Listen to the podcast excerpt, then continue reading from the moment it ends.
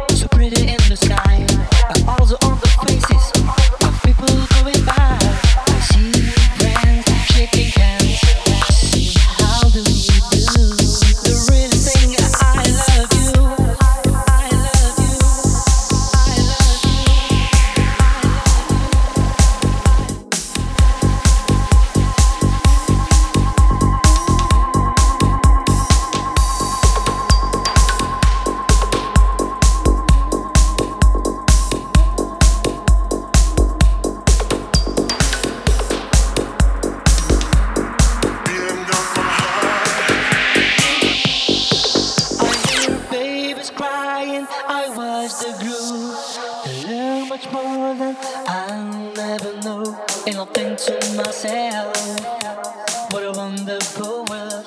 Yes, and I think to myself, what a wonderful